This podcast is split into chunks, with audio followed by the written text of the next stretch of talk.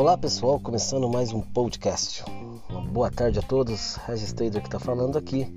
E vamos falar um pouquinho é, nosso futebol e aposta hoje. Como eu falei, a gente vai criou esse podcast tanto para a gente falar de apostas esportivas, para dar dicas, para dar seus palpites. É, vou dar palpites para vocês, mas para a gente conversar sobre futebol também.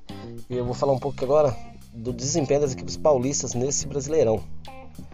É um podcast rápido, mas fazer um resuminho rápido de cada equipe que foram, vamos falar das quatro principais, né? São Paulo, Santos, Palmeiras e Corinthians.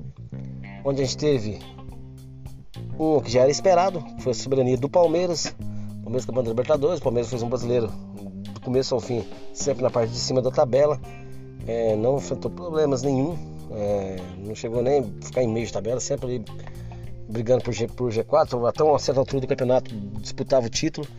É, aí, mas no final, por causa da Libertadores, acabou, desfocou um pouco ali, mas mesmo assim, o campeonato inteiro, o Palmeiras ficou ali entre os primeiros colocados, ou seja, já era esperado.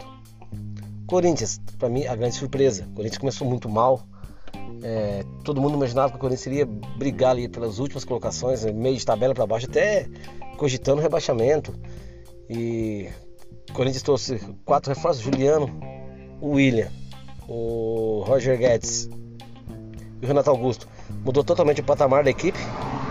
A equipe virou outro patamar e a equipe que brigava do meio de tabela para baixo acabou é, conseguindo aí chegar no brigar pro G4, conseguiu a quinta colocação, conseguiu uma vaga direto para Libertadores, algo que ninguém esperava.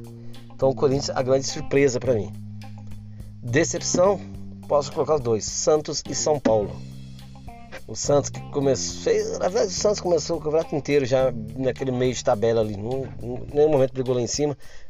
Aí teve um bom tempo brigando para não cair, lutando contra o rebaixamento, conseguiu 11 vitórias nessa reta final agora.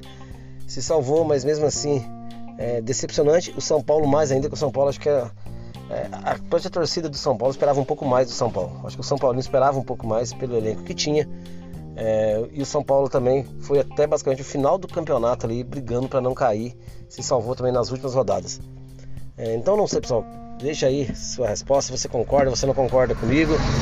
Nesse nosso podcast de hoje aí, falando um pouco sobre essas quatro equipes paulistas. Na minha opinião, é, teve a soberania, a surpresa e as duas decepções. Aí vocês comentem aí o que vocês concordam, se vocês não concordam. Certo, pessoal? Abraços e até o próximo podcast.